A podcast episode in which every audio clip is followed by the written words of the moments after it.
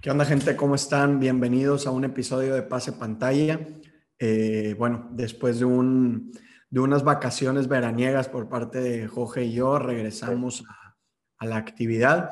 Entonces, bueno, Jorge, ¿tú cómo estás? Yo muy bien, aquí ya listo para, para regresar con los podcasts. Hemos estado también medio ocupados con, con las ligas que estamos haciendo de Dynasty y las nuevas ligas de, de Redraft pero bueno, ya, ya tocaba ahí, aquí un, un, nuevo episodio y pues, ¿de qué vamos a hablar hoy? Pues mira, eh, ya sé que no te importa cómo estoy, pero... Sí, no, la verdad no. pero yo estoy muy bien, la verdad, descansadito de, de, estas vacaciones y, y, regresando con todo para las, más que nada ahorita para las ligas redraft, ¿no? Para los que no se hayan, no se hayan inscrito, les vamos a dejar el, el link al Forms en, en la descripción. Eh, para cuando ustedes estén escuchando esto, ya vamos a haber enviado una buena cantidad de invitaciones, pero las inscripciones no, no van a estar cerradas por al menos, por al menos una semana más, ¿no? Entonces, tienen tiempo para, para inscribirse y bueno, los invito a que lo hagan. Eh, ya saben, es una liga, es una liga gratis que, que bueno, al campeón de campeones, al, al campeón que más haga puntos en, en las dos semanas de, de, Championship, se va a, llamar, se va a llevar un jersey de, de su equipo favorito con, con, el número y todo de su jugador favorito, uh -huh. eh, invitado 100% por nosotros, ¿no? Entonces, sí. bueno, anímanse a participar, es, es gratis y, y, pues nos ayudan muchísimo a nosotros también para, para ir creciendo poco a poco y generar aún más contenido de calidad, ¿no? Sí, Sí, no, muchas gracias a todos los que se, se han metido y pues sí, ha, ha, habido muy buena respuesta y estamos muy emocionados al respecto. Sí, pero bueno. Ha, habido más de 150 respuestas en el Forms, la verdad era algo que, que, yo no me esperaba, yo me esperaba muy a fuerza alcanzar los, las 100 respuestas y bueno, ahorita sí. no una semana y, y, ya, y, ya, hemos tenido esa respuesta y la verdad estamos muy contentos. Sí, pero bueno, en el episodio de hoy vamos a reaccionar a, a estas siete, siete noticias. Aaron Rodgers se queda en Green Bay, uh -huh. las lesiones de Carson Wentz y Cuento Nelson, Número 3, la lesión de Akers. Número 4, los rumores de Sean Watson a Filadelfia. Número 5, la lesión de Michael Thomas. Número 6, la lesión de Kenny Golladay. Y número 7, la lesión de Devonta Smith. Vamos a intentar que en cada una de estas nos tomemos alrededor de 3, 4 minutos para uh -huh. hacerlo así súper dinámico y súper rápido. Y, y, nada, bueno, estos son siete de las noticias más importantes que sucedieron en este último par de, en estas últimas dos o tres semanas uh -huh. y que, que, no hemos hablado en el podcast y que son súper importantes para, para Fantasy, ¿no? Entonces, Oje, si quieres empezamos con, con la 1. Aaron Rodgers regresa y danos lo que tú piensas. Sí, bueno, pues también uh, hay una disculpita a todos porque pues sí, unas de estas noticias son un poco más viejas que las otras, por ejemplo la de, la de K-Makers, pero bueno, ya estamos de regreso y, y, pues para dar nuestro punto de vista así más en claro, ya lo habíamos toma, tomado, ya lo habíamos tocado un poco en, en los mock drafts, pero, pero bueno, entonces empezamos con Aaron Rodgers, que regresa esta temporada con Green Bay, que era una de las incógnitas más grandes de toda la, de toda la NFL, si Aaron Rodgers regresaba o no, porque iba a significar si uno de los equipos más, como se, más importantes para Fantasy iba a ser relevante esta temporada o no tanto, porque pues vimos como Davante Adams era, fue el wide receiver uno de la temporada pasada y en mi opinión, con el regreso de Aaron Rodgers, es inmediatamente el wide receiver uno por una buena cantidad. Eh, y, y, pues hasta eso también está ahí Aaron Jones, que, que creo que también le vino bastante bien la, las noticias.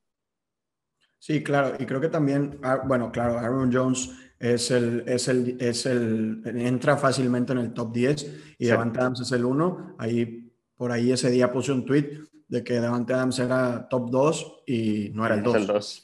Entonces, es, es el 1 y, y, esto viene siendo prácticamente por la cantidad de touchdowns, ¿no? O sea, sí. durante toda su carrera ha sido un monstruo para tapar touchdowns y no creo que después de tantos años esto cambie, ¿no? Entonces, claro que le viene súper bien a Davante Adams y le viene bien a otras partes de la ofensiva, ¿no? Tal vez a un, a un breakout de Amari Rodgers en temporada de novato. Que Randall, Randall Cobb, que viene de regreso también.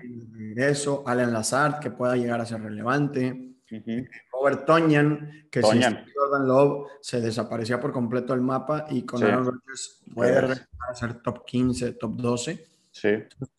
Creo que, creo que obviamente no vamos a ver eh, la cantidad de touchdowns que vimos por parte de Rodgers la temporada pasada, porque pues, esas temporadas son anormales y suelen haber una pequeña pero como quiera siguen siendo uno de los equipos que ofensivamente son más relevantes en fantasy. Y bueno, al principio tal vez Rodgers le costó un poquito el año pasado como que adaptarse a ese nuevo sistema ofensivo, pero ahorita que ya lo tiene súper dominado y, trae esa, esa sed de revancha de haberse quedado tan cerca pues yo creo que, que lo vuelve aún más peligroso de lo que normalmente es.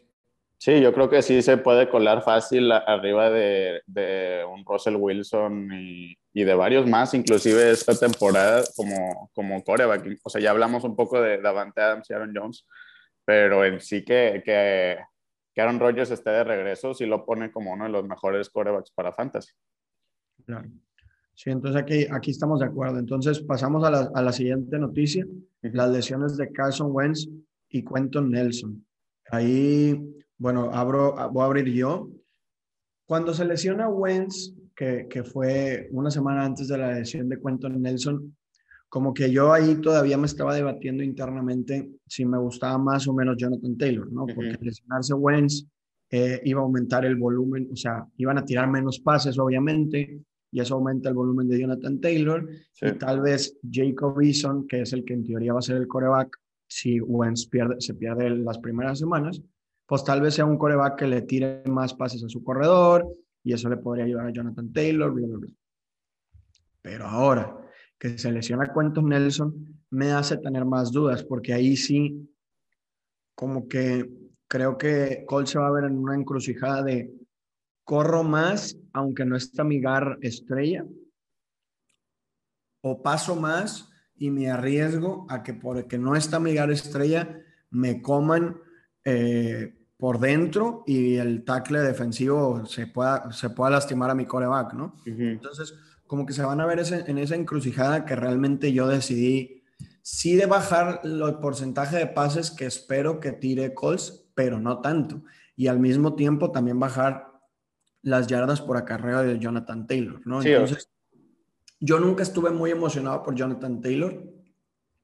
Creo que se mantiene más o menos en ese cerca de ser un top 12 ahí como que en el rango de 10, 15, pero ya definitivamente yo no lo draftearía ni de chiste en los primeros. Sí, ¿no?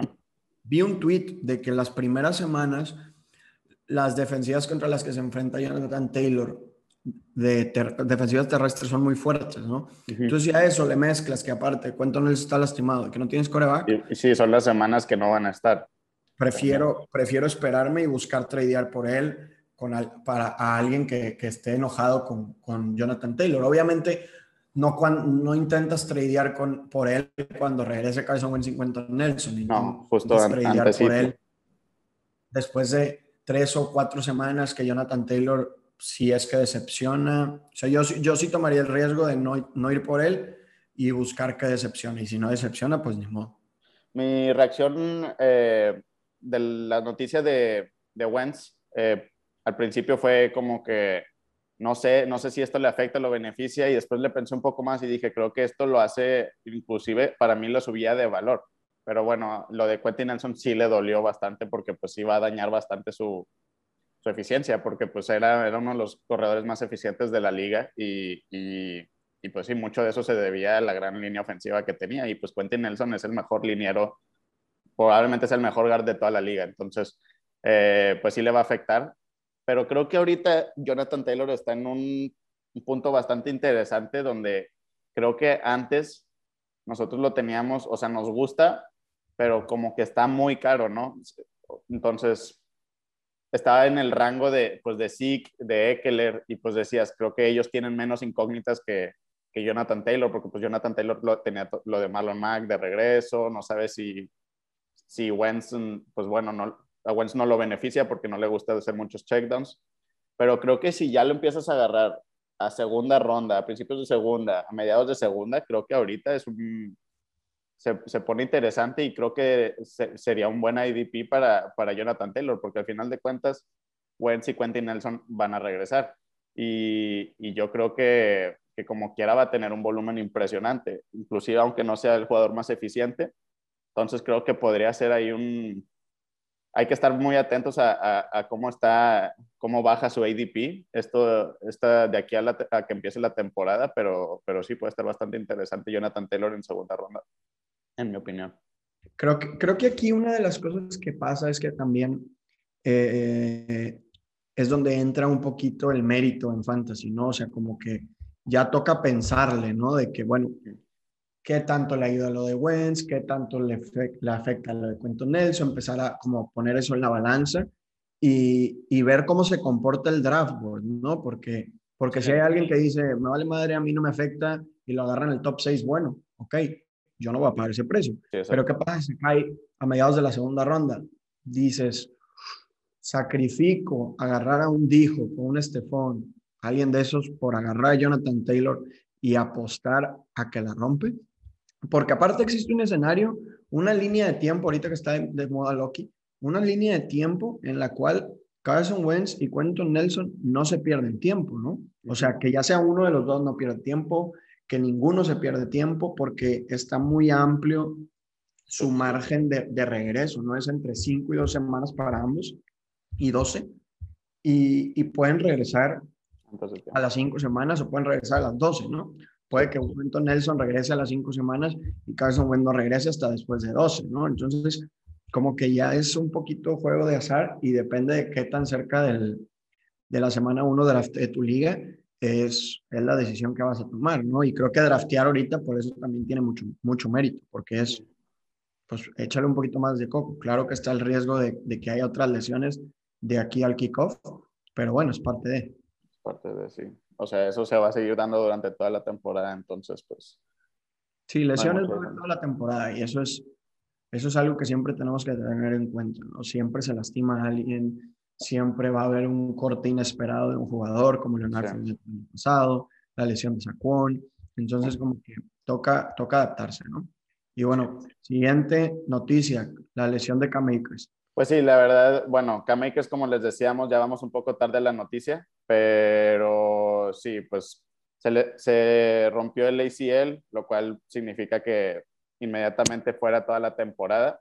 Y, pues sí, es una, noticia bastante lamentable. Nunca quieres escuchar eso de, ningún, de ningún jugador. Y pues sí, nosotros ya, ya era aquí controversial Cam Akers durante toda esta offseason de, de si valía lo que, lo que estaba la gente pagando por él con su ADP o no. Y, y, pues bueno, para mí creo que me gustaba, era una muy buena opción que yo creo que tenía bastante upside eh, en el aspecto de volumen, creo que era uno de los corredores que podía tener más volumen en esta temporada.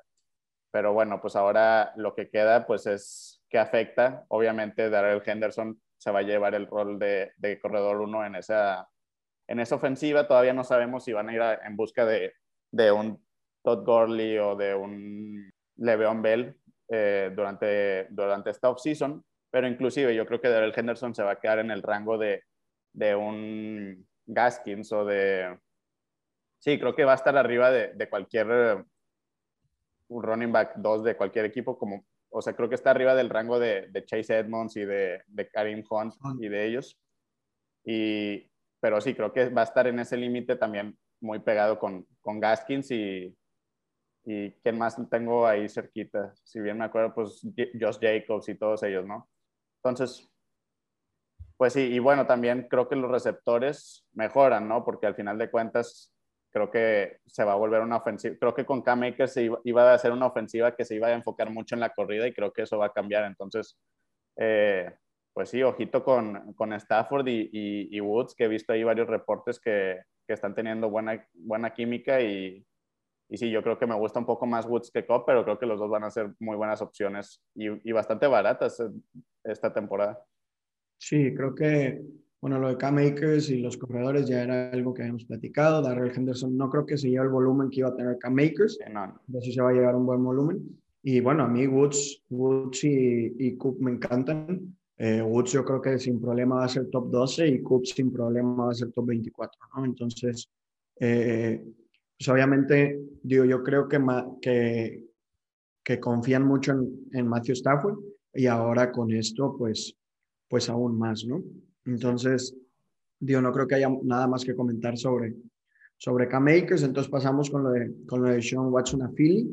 Eh, digo, no, no creo que, que, se, que se haga pronto, como ahí decía, hay muchos portals, muchas vallas, y creo que una de ellas es, la situación legal, en la cual no me voy a meter porque no soy experto y no conozco bien el, tema, pero yo de lo que quiero hablar sobre esto es más bien eh, que esto demuestra una desconfianza hacia Jalen Hurts. ¿no?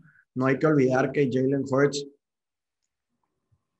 a pesar de, a pesar de haber sido drafteado en, por, por Filadelfia, es un coreback que perdió la titularidad en college contra Tua Tagovailoa, ¿no? Entonces, eh, a mí no me encanta Jalen Hurts, nunca me ha encantado Jalen Hurts, digo obviamente porque soy cowboy, pero pues creo que esto demuestra que la, que la front office de Filadelfia piensa igual que yo y no ve a Jalen Hurts como un jugador a futuro.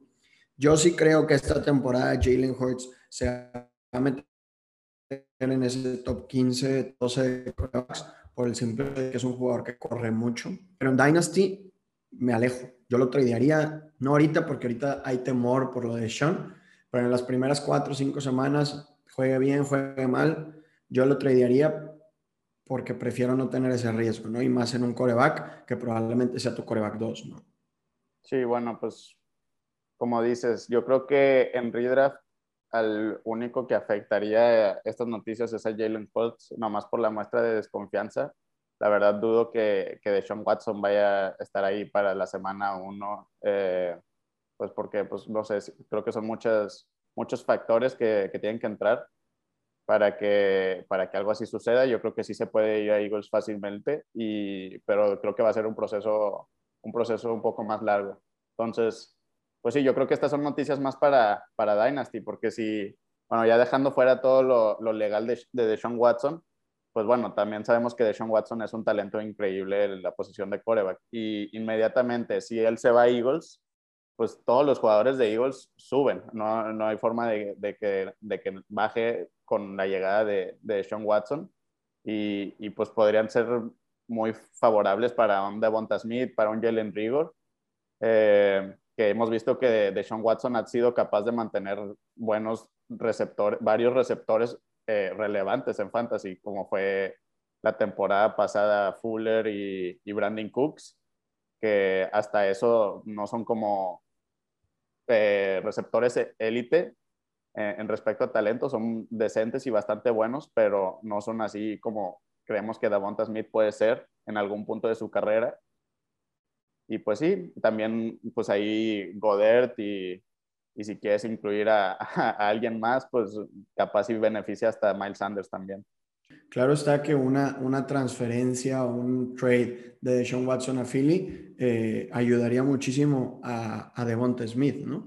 Y ahorita que ya estamos hablando de Devonta Smith, pues bueno, vamos a ah, hablar un poco acerca de, de, la noticia, ¿no? En teoría él iba a ser el último tema, pero como aquí ya lo estamos hablando, pues vamos a hilar, ¿no? Como les decía, Devonta Smith tiene las probabilidades en contra porque por su tipo de cuerpo, por su peso, por su altura, por su perfil de colegial, etcétera, ¿no? Y ahora vimos que está fuera de dos a tres semanas por una lesión en la rodilla, ¿no? Y no sé si, si hace poco vieron la foto que, que salió de, él, y la verdad es que es un jugador que, que bueno, tengo más pierna yo. Entonces, eh, eso a mí sí me asusta un poco insisto, creo que es un talento muy, muy, muy, muy interesante, pero también existe el riesgo de que, que bueno, su cuerpo no, no resista los golpes que, que, hay en la NFL que no se comparan a los que hay en colegial. Sí, en mi opinión, creo que le afecta bastante, bueno, no bastante, pero sí le, considerablemente le afecta el hecho de que se pierdan las que van a ser dos a tres semanas, creo que dijeron de, del inicio de la temporada. Eh, siendo rookie, que, que esas dos, tres semanas son súper importantes para un rookie para establecerse en el equipo y, y ir, ir, agarrando confianza con, con, su coreback. Entonces, creo que sí va a bajar un poco de valor por el hecho de que se va a tardar en, en dar a llegar a su, a su tope de la, de la temporada, porque pues así sucede con todos los rookies. Y pues vimos a Justin Jefferson en la temporada pasada y después se volvió un monstruo, T. Higgins igual, pero, pero sí, esto puede retrasar, retrasar esto y pues sí, yo creo que sí baja un poco de valor definitivamente. Sí, aparte, Creo que, bueno, claro que va a haber jugadas diseñadas para Devonta Smith siempre, ¿no? Pero esa conexión con Jalen Hurts, pues son dos, tres semanas que son muy importantes, ¿no? Entonces, habrá que ver cómo inicia, cómo inicia Devonta Smith la, la temporada, ¿no?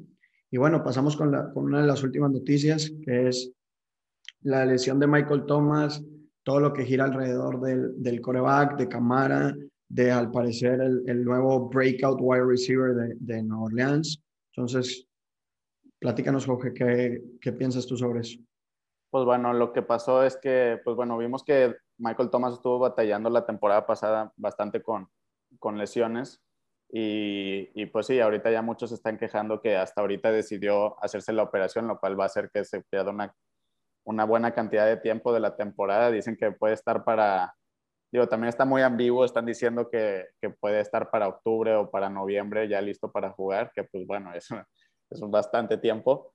Eh, y, y pues sí, entonces eso cambia completamente la ofensiva de los Saints. Ya quién sabe quién vaya a ser el coreback titular. Creo que ya antes me inclinaba un poco por Winston. Ya no sé si, si Taysom Hill por el hecho de que, de que, de que Michael Thomas no está porque pues Winston sabemos que le encanta lanzar el balón y, y, Michael Thomas hubiera sido una de sus principales armas, entonces, pues bueno, tenemos que ver a quiénes afecta a quiénes no. Yo creo que afecta definitivamente a, bueno, también depende del coreback, pero Camara también, bueno, ya lo teníamos un poco bajo de, de, del valor que lo tiene mucha gente ahorita en su ADP por el hecho de que ya no está Drew Brees, que le encantaba mandarles 10 a 14 targets por partido a, Camara, que pues con, con, ni con Winston ni con Taysom Hill veíamos ese, esos números. Y,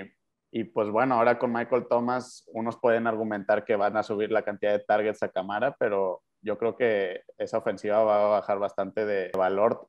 Y creo que en verdad los únicos beneficiados que podría haber es Adam Troutman, porque creo que él sí se puede llevar una, una buena cantidad de, targets, que es uno de los, mis sleepers favoritos de esta temporada. Aunque Adam Troutman tiene, ha tenido una muestra bastante pequeña por el hecho de que estaba Jared Cook y, y este otro Tyrant Hill la temporada pasada, él era el Tyrant 3 en el depth chart, básicamente, y, y jugó muy poco, pero cuando jugó tuvo 95% de catch rate y, y, es uno del, creo que lo tienen rankeado como el mejor Tyrant de bloqueo en la liga.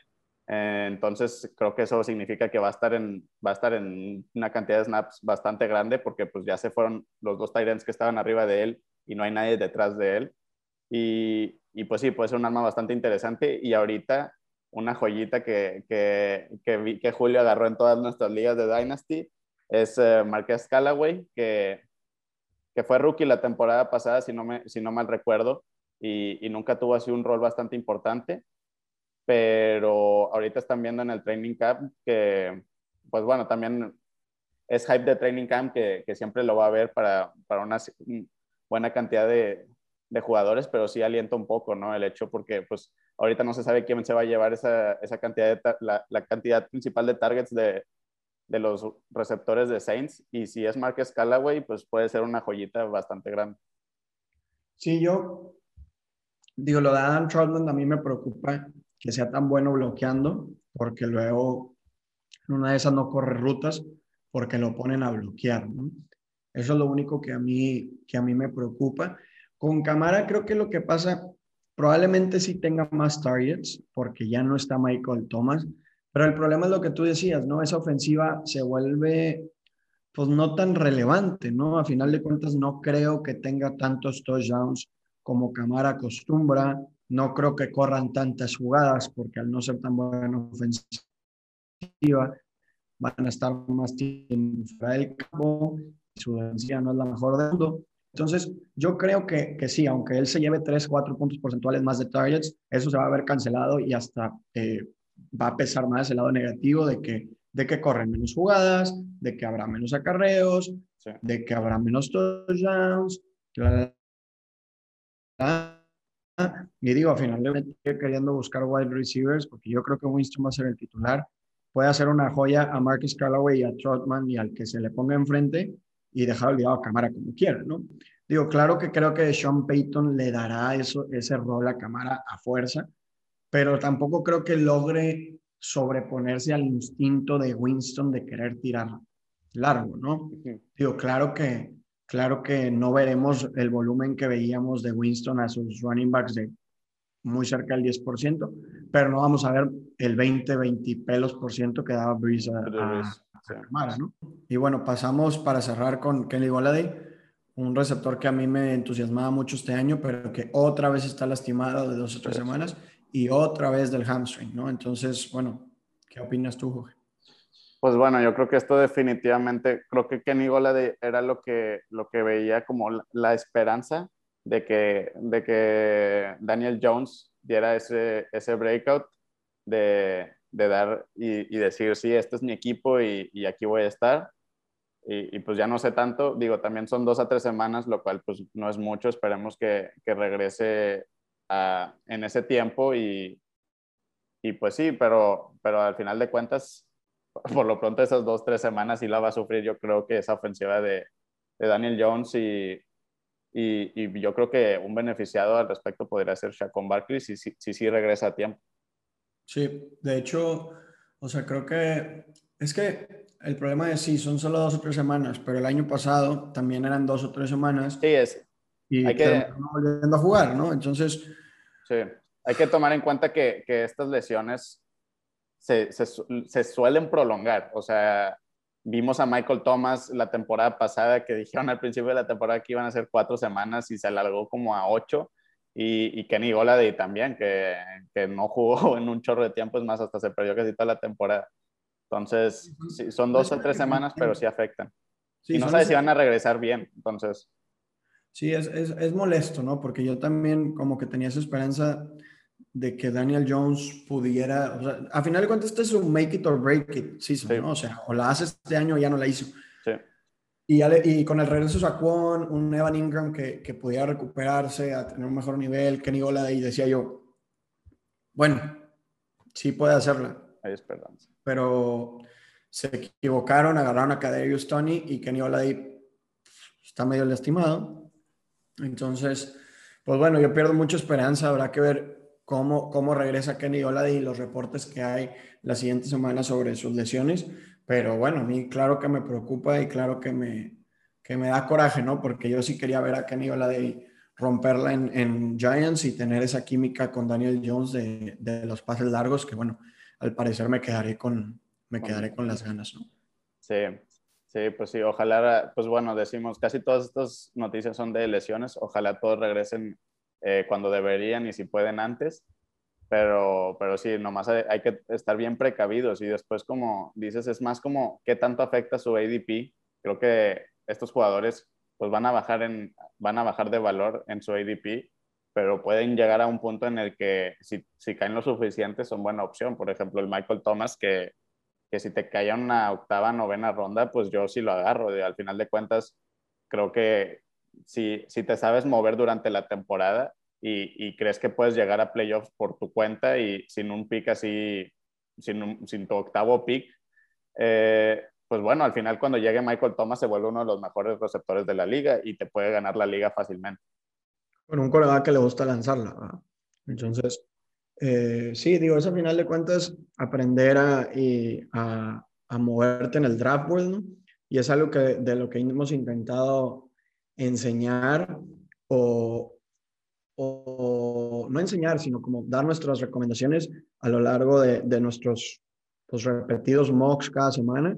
Y bueno, a partir de esta semana que, bueno, esta semana que viene, que habrá draft day martes y miércoles uh -huh. con, con drafts ya reales, pues bueno, podrán vernos cómo, cómo vamos manejando el draft board y, y bueno, entre todos seguir aprendiendo a, pues a tener mejores drafts. Y bueno, el draft es solo el primer paso para, para el campeonato. También están los waivers, los trades, eh, sí. tomar buenas decisiones de a quién meter y a quién sacar.